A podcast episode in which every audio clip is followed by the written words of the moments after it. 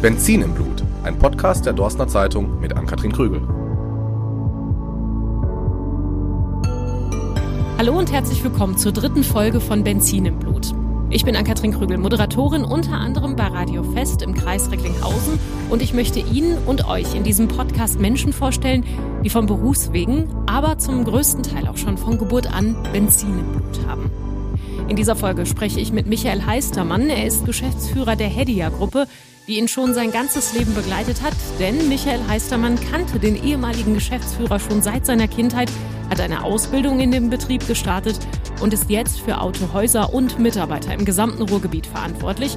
Und da geht er nun neue Wege. Welche das sind, das erzählt er uns in dieser Folge Benzin im Blut. Viel Spaß dabei. Auch heute sitze ich mal wieder meinem Gesprächspartner gegenüber, auch wenn die Anreise für mich mal wieder mit leichten Komplikationen verbunden war. Ich bin nach Haltern gefahren an die Recklinghäuser Straße und stand erstmal vom falschen Gebäude. Äh, die Hedia-Gruppe ist weit verzweigt und hat mehrere Standorte. Da kann man sich schon mal vielleicht beim ersten Anreisen verirren.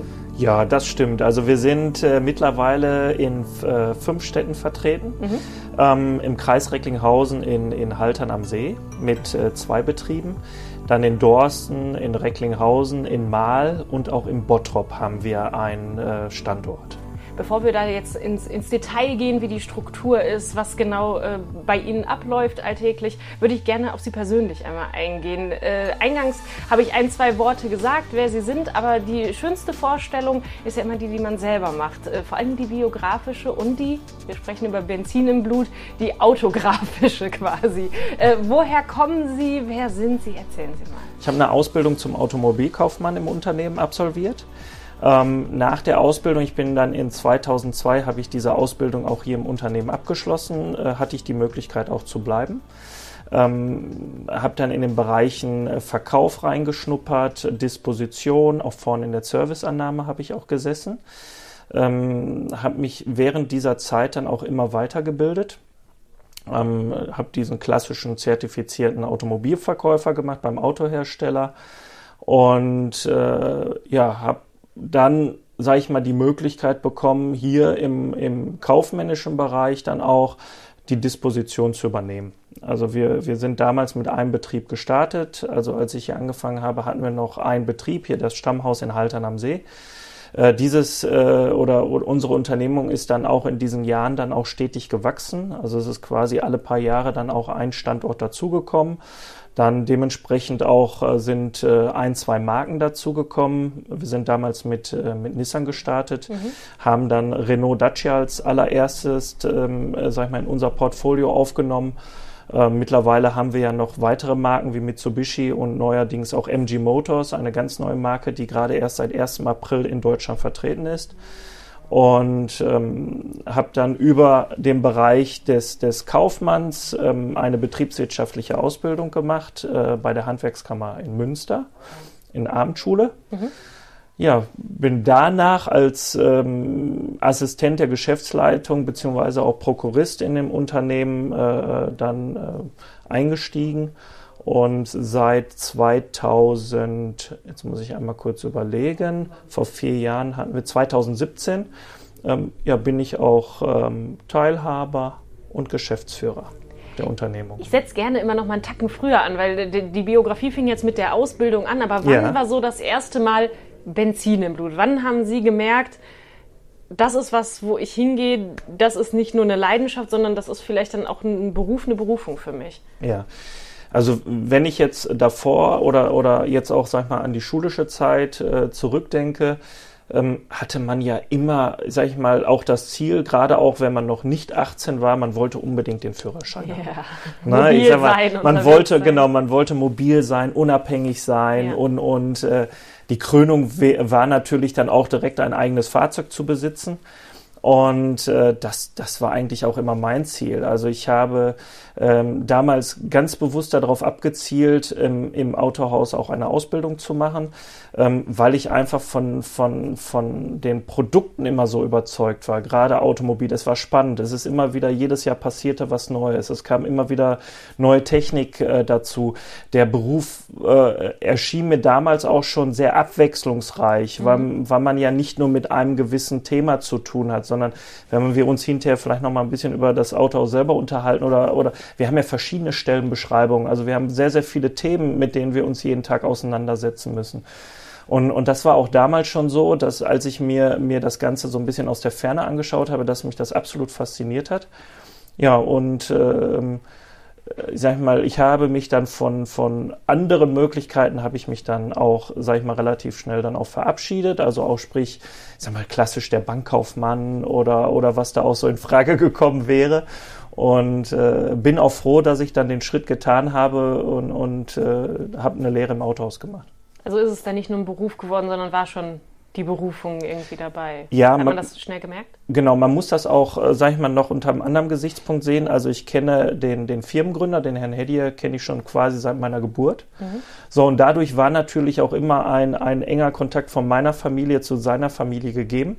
Und ich hatte dann auch immer Kontakt also zu diesem Thema Autohaus. Ja. Ne? Also sprich, als kleines Kind habe ich bei der Eröffnung 1987 habe ich in den Fahrzeugen äh, gespielt und, und bin von, von, von einem Auto zum anderen gehopft und habe so getan, als ob ich jetzt gleich mit den Autos durch die Gegend fahren würde. Habe mich hinter die Kasse gesetzt, habe dann dementsprechend schon mal äh, Aufträge angelegt und Rechnungen zusammengerechnet. Also es war schon immer so ein Das ist gewisses auch ein Interesse da. ungewöhnliches Hobby für ein Kind. Ich, äh, also im Auto ich sitzen, Oder? ja, aber schon die Rechnung an, da war schon Verkäufer mit drin, oder was? Ja, der irgendwo- kaufmännische Aspekt war schon da. irgendwie muss da schon immer dieser Aspekt da gewesen sein. Und äh, ähm, nein, und deswegen hat sich eigentlich diese Faszination weitergezogen, auch gerade zur Marke. Also es war auch schon immer so, dass wir dann von, solange ich denken kann, eigentlich auch äh, Nissan-Fahrzeuge gefahren sind. Oder meine Eltern, ich durfte ja noch nicht. Und äh, daher hatte ich auch schon so ein ganz anderes oder eine ganz andere Verbindung zu dem Produkt selber. Als Sie denn dann durften, was war denn das erste Fahrzeug, was Sie selber hatten, selber gefahren sind? Das war ein äh, Nissan Sunny, Limousine, dreitürig. Fahr, äh, der war grau, ähm, hatte keine Klimaanlage, äh, aber es ging auch. Man musste nur schön das Fenster runterkurbeln, also auch keine Ja. elektrischen Fensterheber. Aber ähm, es war einfach ein schönes Auto. Weil ich hatte, das war ja quasi mein erstes Auto Ja. und auch mein eigenes Auto. Ja. Ähm, wir sind gerade schon so ein bisschen in diese ganze Vielfältigkeit vom Autohaus oder von der Gruppe natürlich, aber auch äh, von, von dem Beruf an sich eingestoßen. Wenn wir jetzt ähm, so ein bisschen da ansetzen, was, was macht Ihren Alltag aus gerade? Also was macht, äh, macht es so flexibel, so individuell gleichzeitig, aber auch so vielfältig? Also zurzeit ähm, hält uns natürlich die Corona-Pandemie so ein bisschen ähm, fest. Also wir, wir Mit ähm, Hand, angezogener Handbremse. so ja, ne? ja, wir laufen so, ja, wir laufen mit angezogener Handbremse, wobei ich sagen würde, gerade in der Zeit äh, lösen wir so die letzten Haken. Also wir geben gerade eigentlich Vollgas. Also wir nutzen die Zeit schon seit einem Jahr, um uns auch komplett neu aufzustellen. Also Heißt? auch im Bereich der Digitalisierung, ähm, im Online-Geschäft, äh, ja, in unserer eigenen Präsenz selber. Also sprich, wir, wir haben uns einfach komplett hinterfragt, was müssen wir gerade jetzt tun, damit wir nicht durchs Raster fallen. Und ähm, da haben wir viele spannende Ansätze gefunden. Also wir, wir bereiten gerade unseren eigenen YouTube-Channel vor, haben dafür dann auch äh, gewisses Equipment gerade dieses Jahr angeschafft. Also gerade in Zeiten, wo es schwierig ist, sollte man investieren und nach vorne gehen und nicht zurück, also keine Schritte zurück machen und haben zum Beispiel äh, mittlerweile eine Drohne im Portfolio, die sehr äh, rege genutzt wird, auch äh, von meinen Auszubildenden, die sich da quasi frei austoben dürfen. Ähm, wir haben verschiedenste Videos schon gedreht, einfach auch Learning by Doing, also ähm, sag mal, wo, wo auch der lockere Aspekt im Forderung steht, also im, Forderung, äh, im, im Vordergrund steht. Und äh, ja, und, und stellen gerade unsere ganzen internen Prozesse auch um, also dass wir auch schlanker werden und schneller werden. Also ändert sich da jetzt nicht nur, höre ich raus, so die Struktur oder der, die Arbeitsweise, sondern auch so selber die, das, das Image so ein bisschen. Äh, oder kann man das, ist das schon zu viel gesagt? Man jetzt Ja, sagt, man, man setzt da ein bisschen auf lockerere Medien, man geht auf, auf YouTube auf einmal, da war ja wahrscheinlich vor ein paar Jahren noch nicht dran zu denken. Autos werden vor Ort verkauft und nicht Ja. im Internet. also wir haben, wir haben mal vor Jahren haben wir mal damit angefangen und hatten, wir, wir haben glaube ich aktuell zwei oder drei YouTube-Videos online. Nur wenn man sich die heutzutage anschaut, äh, ja, die gehören eher in die Kategorie Comedy, also die passen nicht mehr in die heutige Zeit. Und äh, es ist schon so, wir wollen unser Image wandeln. Also wir haben ein, ein neues äh, Gruppenlogo kreiert, mhm. was wir jetzt auch in den nächsten Wochen dann auch quasi richtig präsentieren können. Also sprich, die Fahrzeuge werden dann einheitlich beflaggt in jeder Stadt. Also wir wollen einfach einen einheitlichen äh, Auftritt gewinnen. Also dass man schon irgendwo im Kreisgebiet und darüber hinaus, sag ich mal, erkennt, wenn man unser Logo sieht, ach, die gehören zur Hedie. Der Wiedererkennungswert. Genau, der Wiedererkennungswert, genau, genau. Und ähm, ja, man muss sich immer neu und modern aufstellen. Facebook oder Instagram sind ja in vieler Munde und, und äh, da passiert ja auch einiges. Na, ob das das richtige Medium immer ist äh, für einen selber, das, das ja. stellt man erst später fest. Aber man muss es mal machen. Also wenn ich es nicht ausprobiere, kann ich nicht sagen, ist das was für uns oder nicht. Und äh, daher haben wir jetzt einfach gesagt, wir gehen jetzt mal mit voller Power raus und äh, versuchen einfach mal diesen neuen Weg dann auch zu beschreiten. Einfach mal machen. Genau. Gerade äh, bei größeren Unternehmen äh, gibt es ja sehr viele Aspekte, die man in den neuen Medien auch darstellen kann. Gehen wir auf die Struktur der Gruppe. Äh, wie ist das Ganze aufgebaut? Wir haben jetzt schon ein paar Mal gehört, verschiedene Standorte, die aber zusammengehören sollen. Wie sieht das ganze Konstrukt aus? Ja, also äh, es ist so, wir sind äh, zu zweit in der Geschäftsführung. Mhm. Also der Herr Hedie und, und ich sind äh, zusammen quasi der Kopf der Gruppe. Ähm, in den einzelnen Standorten haben wir dann dementsprechend die äh, Kundendienstleiter, die, die Verkaufsleiter bzw. auch Verkäufer, ähm, die sich dann um den eigenen Standort selber kümmern. Es ist schon so, dass der Bereich ähm, im Vertrieb, sage ich mal, mein Steckenpferd ist. Also sprich im Endeffekt, viele Dinge werden hier über Haltern, über die Zentrale quasi geregelt. Es vergleichbar mit, mit größeren Unternehmen, die ihren Hauptsitz in einer Stadt haben. Äh, Sie haben ich vergleiche das jetzt, wenn man jetzt mal die Allianz nimmt, sagen wir, die sitzt in München und mhm. die haben ja dann quasi ja auch ihre Pendancen dann in den einzelnen ja. äh, äh, Ländern. Und äh, bei uns ist es ja dann ähnlich. Aber dadurch, dass wir ja quasi die gleichen Dinge verkaufen und, sag ich mal, auch den gleichen Stil haben, kann man das dann auch gut von, von oben her steuern. Ne? Aber jeder ist so in seiner eigenen Filiale dann auch für seinen Bereich dann auch verantwortlich, weil ein Bottropper Kunde ist doch etwas anders als jemand aus dem Münsterland. Und äh, ne, sagen wir, der Potti, äh, ja, ja, wie, ja. man das so schön sagt, der erwartet auch eine ganz andere Ansprache, wie hier mein Halterner, der eher so zum Münsterland hin tendiert. Ja, ja, ja, ja, da ist die Grenze schon relativ schnell gesetzt. Gerade ähm, bei, der, bei der Größe und auch bei der Vielfalt, Sie haben gerade schon aufgezählt, es sind mehrere Marken da drin. Das ist ja schon ein besonderes Konzept, jetzt nicht nur auf eine Marke zu setzen, sondern auf mehrere, oder? ich würde noch niemals mehr sagen, so besonders. Also man, man, man sieht es ja auch, äh, dass sich in den letzten Jahren der gesamte Markt ja auch verändert.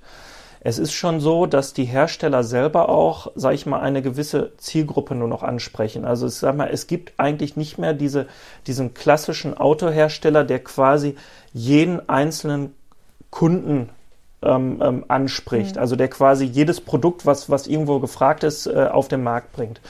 Und äh, bei uns ist es halt genauso. Nissan spezialisiert sich, genauso wie Renault oder Dacia in gewissen Geschäftsfeldern und wir ergänzen dadurch eigentlich unser Angebot. Das heißt, derjenige, der das Passende nicht bei einer speziellen Marke von uns findet hat, äh, oder bei, bei einer Marke oder für einen, ein, sagen wir, wo er sich bei Nissan für interessiert, der hat aber sehr wahrscheinlich die Möglichkeit bei Mitsubishi oder vielleicht sogar bei Dacia dann sein passendes Auto zu finden. Also wir wollen einfach unser Angebot so weit erweitern, dass wir auch mehr Kunden finden. Na, also wir, wir erweitern dementsprechend unser Produktportfolio, weil mit einer Marke ist es heutzutage eigentlich schon sehr, sehr schwierig, am Markt zu bestehen. Okay.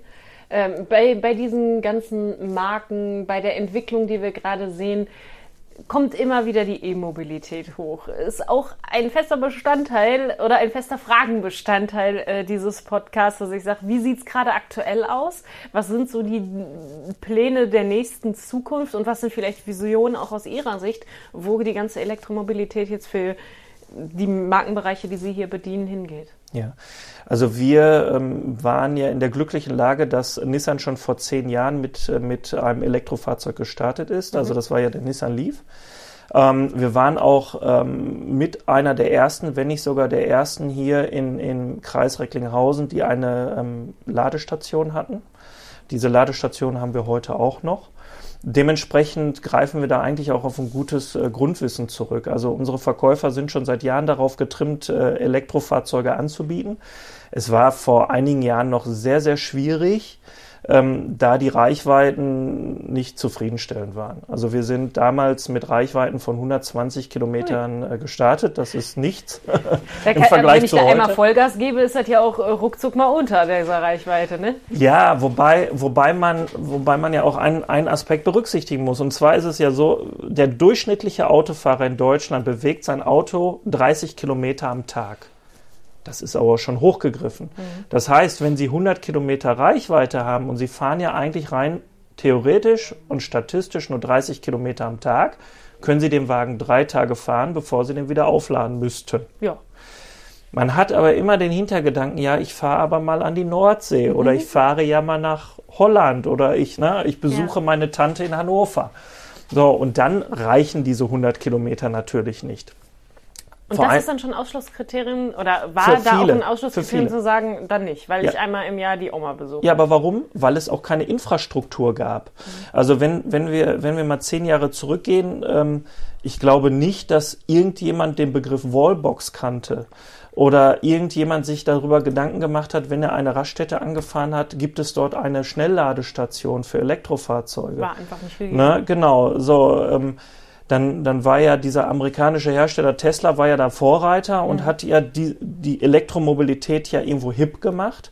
So, und dadurch kam es ja auch so ein bisschen ins Rollen, dieses ganze Thema. Dann natürlich auch äh, äh spezielle Vorgaben, die, sag ich mal, in Europa dazu führen, dass die Hersteller gar nicht mehr drum herum kommen, Elektromobilität anzubieten.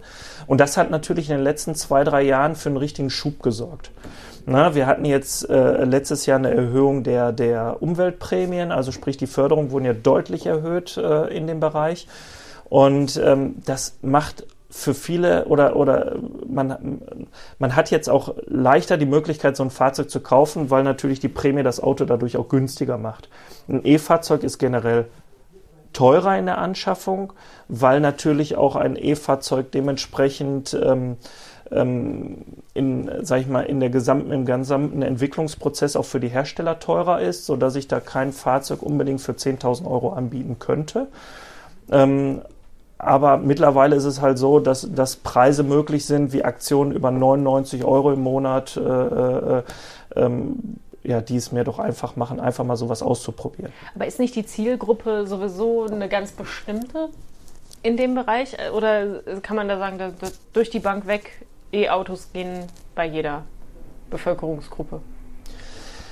Es geht bei jedem. Mhm. Warum soll es nicht funktionieren? Oder das Interesse ist äh, vielleicht in einem bestimmten Klientel da. Sind da Beobachtungen? Ja, ich sag mal so, das Interesse ähm, war am Anfang hauptsächlich bei denjenigen, die dementsprechend auch mehr, mehr Haushaltseinkommen zur Verfügung hatten, mhm. also die einfach mehr Geld im Monat. Weil es äh, auch einfach teurer war. Genau. Ja.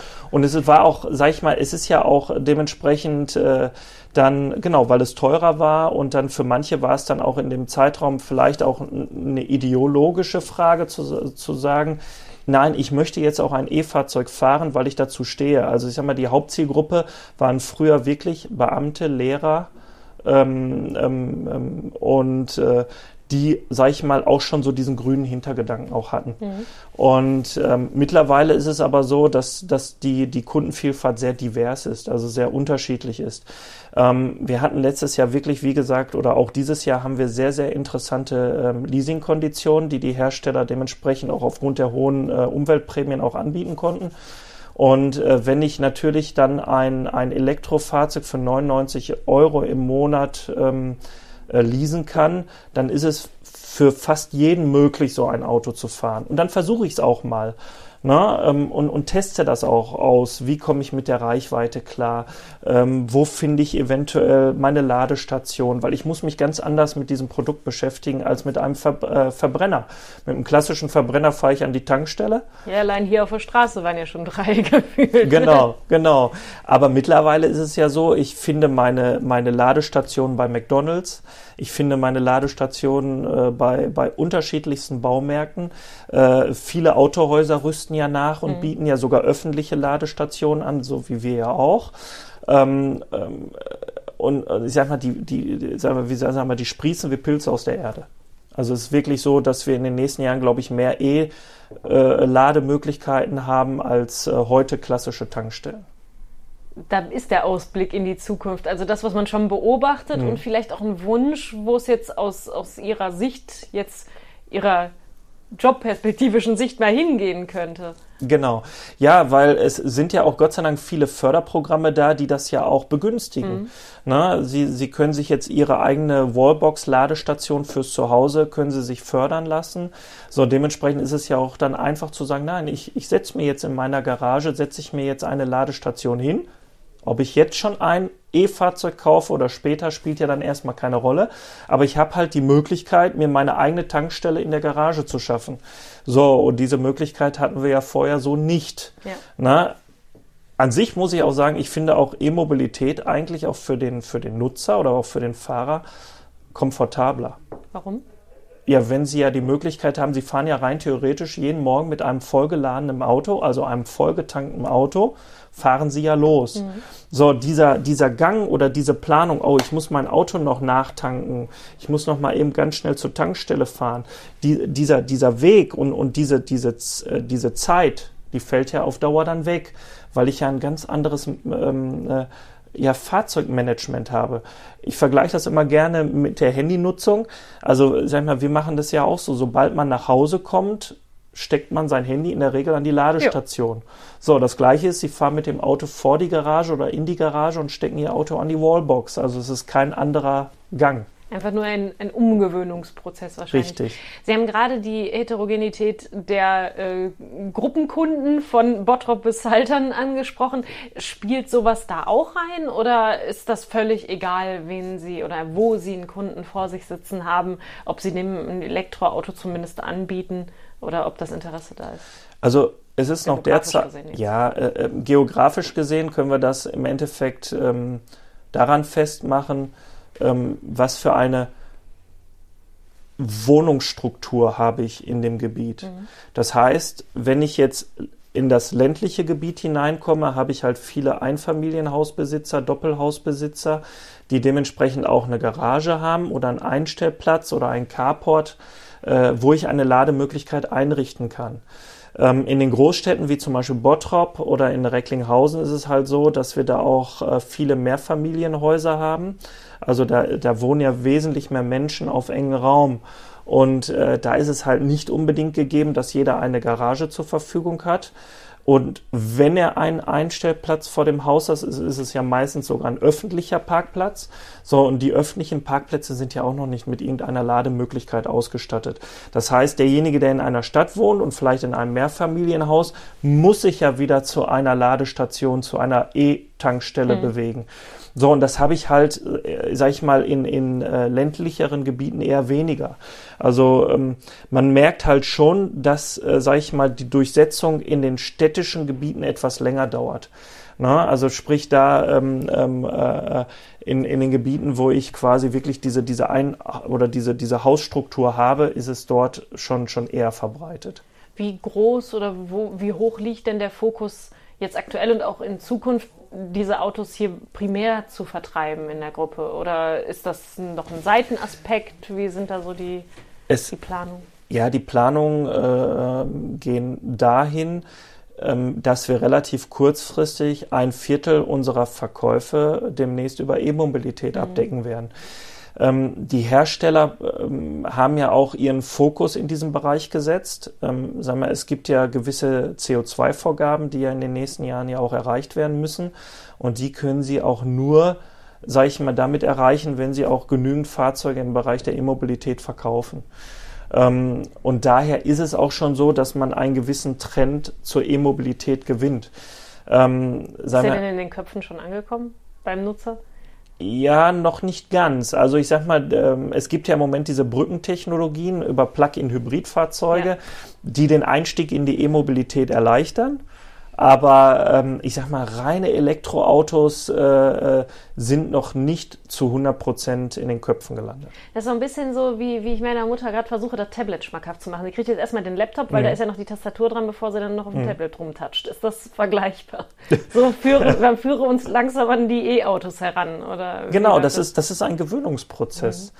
Na, ähm, weil, äh, wie Sie das so schön beschrieben haben, ich sag mal, wir haben früher alle, wir waren alle stolz, dass jeder Nokia-Handy quasi in seiner Tasche hatte und äh, mit, mit, der, mit der ganz normalen Zahlentastatur. Ja. Kann heute äh, keiner mehr bedienen. Ne? Nein, jeder konnte super äh, Snake spielen ja, ja. auf dem Handy und das hat super funktioniert. Ja, und irgendwann kam ja mal so ein, ein Wunder-Handy raus, wo gar keine Tasten mehr drauf waren. Aber komischerweise hat sich das ja sehr, sehr stark durchgesetzt. Das war ja auch ein Gewöhnungsprozess. Geht das überhaupt? Funktioniert das überhaupt? Videotelefonie, das war früher Fiktion im Fernsehen, also über diverse Star Trek oder Star Wars-Serien. Mhm. So, und heutzutage ist es normal. Ja. Ne, wir führen alle Videokonferenzen, äh, äh wir telefonieren mit der Oma in Hannover oder, oder in München äh, über Videotelefonie, die das dann vielleicht schon bedienen kann. Ja, also ja. sagen wir, diesen Schritt sind wir, glaube ich, schon alle gegangen. Die die E-Mobilität äh, gewinnt halt an Fahrt und die E-Mobilität wird sich durchsetzen, wenn halt die Infrastruktur vollkommen da ist. Mhm. Weil es ist halt ein Faktor der Unsicherheit. Ne? Ich sag mal, da sind immer die gleichen Themen. Wo kann ich laden? Wie kann ich laden? Ähm, wie weit komme ich damit? Wie lange muss ich denn, sag ich mal, auf mein Fahrzeug warten, wenn ich, wenn ich das Fahrzeug nachlade? Das sind ja alles so Punkte, die mich ja bewegen, weil, weil man ist jetzt in dem Gewöhnungsfaktor, ähm, ich fahre eine längere Strecke, ich fahre, ähm, ich, ich betanke mein Auto und brauche für diesen Tankprozess circa eine Viertelstunde. Na, wenn man jetzt überlegt, man, genau. sagen wir, eine Viertelstunde geht immer drauf, 10 bis 15 Minuten muss man dafür verwenden. Ein, ein E-Fahrzeug äh, lade ich circa in einer halben bis dreiviertel Stunde nahezu voll auf. So, und äh, was, was ändere ich denn eigentlich? Sagen wir, im Endeffekt ist es so, was macht man denn in der Regel, wenn man, wenn man in den Urlaub fährt? Man fährt auf den Rastplatz, man tankt, man parkt dann dort, man geht vielleicht nochmal zur Toilette, man holt sich was zu essen, man geht ein paar Schritte auf und ab und wenn man auf die Uhr schaut, ist vielleicht auch eine Dreiviertelstunde vergangen. Ja. Also im Endeffekt macht man gar nichts anders. Nur man muss halt seinen kompletten Prozess verändern. Ja. Also äh, Gewöhnungsprozess, ein Wechsel in den Köpfen muss irgendwie stattfinden, dass da, dass da ein Schwung reinkommt, sagen Sie. Genau. Das hat jetzt äh, primär natürlich mit der Infrastruktur zu tun, aber einfach wir Menschen als Gewohnheitstiere müssen das erstmal kennenlernen. Ja, das ist ja, das ist ja ganz normal. Also ich sag mal, das ist ein gewisser Lernprozess. Jetzt hat man ja quasi auch die Möglichkeit, am Modell zu lernen. Also sprich, ich habe ja die Möglichkeit, jetzt vielleicht mal nach links zu schauen, wenn der Nachbar jetzt sich so ein E-Fahrzeug angeschafft hat und kann mich auch mit ihm austauschen. Ich sag mal, wir hatten ja auch vorher kaum die Möglichkeit, uns irgendwo Erfahrungswerte äh, zu holen, weil es gab ja zu wenig äh, ähm, ja, E-Auto-Besitzer. Mhm. Und das ändert sich ja gerade schlagartig. Also ich glaube, mittlerweile könnte fast jeder jemanden kennen, der entweder ein, ein Plug-in-Hybrid fährt, der ein vollelektrisches Auto fährt. Und dann hat man natürlich auch die Möglichkeit, sich mal mit ihm auszutauschen über die Vor- und Nachteile. Ja, und, und das sind dann auch Punkte, die es einem dann auch leichter machen, sich selber äh, für dieses Produkt zu entscheiden. Gehen wir ein bisschen weiter als nur für das Produkt E-Auto, gehen wir komplett in die Gruppe, in die Entwicklung, in die Zukunft. Wo mhm. geht es bei Ihnen hin? Wir haben gerade gehört, es sind im letzten Jahr einige Innovationen schon gekommen, die sich ja wahrscheinlich jetzt auch weiter aufbauen, ob jetzt durch eine Pandemie bedingt oder nicht. Wohin geht's mit der Gruppe? Ja, aktuell ist es so, ähm, ähm, ich hatte ja vorhin schon einmal eingangs erwähnt, dass wir eine zusätzliche Marke mit ins Programm aufgenommen mhm. haben äh, ja, um unser, unser Portfolio zu erweitern. Was macht diese Marke aus? Ähm, ja, die Marke, ich bezeichne sie mal oder sie bezeichnet sich auch selber als innovatives Start-up-Unternehmen. Also vergleichbar mit, mit Tesla, aber jetzt quasi mit einer ganz anderen Zielgruppe. Wir sprechen über MG Motors. MG Motors, ne? genau. Wir sprechen über MG Motors. MG Motors ist schon seit ähm, einigen Jahren in England vertreten, verkauft schon seit einigen Jahren in, in China seine Fahrzeuge und möchte jetzt auch dementsprechend seine Produkte in, im Rest von Europa dann auch dementsprechend anbieten. Ähm, es sind interessante Elektrofahrzeuge, SUV-Modelle, ähm, die es so noch nicht auf dem Markt gibt. Ähm, MG ähm, wird eines der ersten äh, Marken sein, die einen voll elektrischen Kombi auf den Markt bringen mhm. in den nächsten Wochen und Monaten und ähm, gehen dort auch einen komplett neuen Vertriebsweg, also sage ich mal sehr über die neuen Medien, äh, die nutzen sehr stark das Radio als äh, ähm, als Träger und ähm, wir sind einfach mal gespannt, äh, was uns äh, ja, die Marke so noch in den nächsten Monaten liefert, weil für uns ist es quasi auch ein Start-up und äh, komplett neu. Und wir freuen uns einfach auf die neuen, neuen Produkte, die da kommen werden. Ne? Weg von dem, von vielleicht mal von diesem klassischen, äh, ja, äh, was wir, was wir aktuell kennen, also im, im Automobilbereich. Also ich, ich sage immer so schön, wir müssen uns alle mal überraschen lassen. Ne? Ich stelle am Ende immer eine Frage bei allen gleich. Ich habe eine Ahnung, wohin die Antwort gehen wird. Ähm, ich würde Sie bitten, den Satz zu vervollständigen. Die Mobilität der Zukunft ist für mich. Elektrisch. Das war kurz und knapp. Nein, also äh, die, die Mobilität ist für mich ähm, vielseitig, ähm, auf jeden Fall elektrisch und ja, ich, ich suche nach diesem, diesem einem Wort, äh, was das Ganze betrifft, aber es ist, äh, es ist eigentlich, es ist schwierig zu, zu vollenden, muss ich Ihnen ganz ehrlich sagen. Dann beenden wir es einfach an der Stelle. Die Zukunft Knapp. ist elektrisch. Genau. Das reicht. Bevor ich die Folge aber abschließe, man, man hört ja sehr viel, man sieht aber relativ wenig. Wir haben uns ganz nett unterhalten. Ich glaube, das liegt auch an der Tasse, die Sie haben. Ja. Äh, Sch Schalke-Fan äh, und trotzdem nicht frustriert. Nein. Äh, Wie hat es mal Charlie Neumann formuliert? äh, Man muss auch zu schle in schlechten Zeiten zu seinem Verein stehen, denn in guten Zeiten haben wir genug davon. Ne? Oder wie war das nochmal? Ich- Auf nee, jeden Fall genug toll. Optimismus haben. Genau. Jetzt haben wir ganz, schlecht, ganz schlechtes Ende. Nein, finde ich Nein. gar nicht schlecht. Also, wenn es blau-weiß ist, dann kann es nur gut sein. Und wenn es nicht gut ist, dann ist es auch nicht das Ende. Den Spruch gibt es ja auch. Ja. Nochmal einen schönen Euro in das Phrasenschwein. Vielen Dank für dieses Gespräch. Ich danke Ihnen.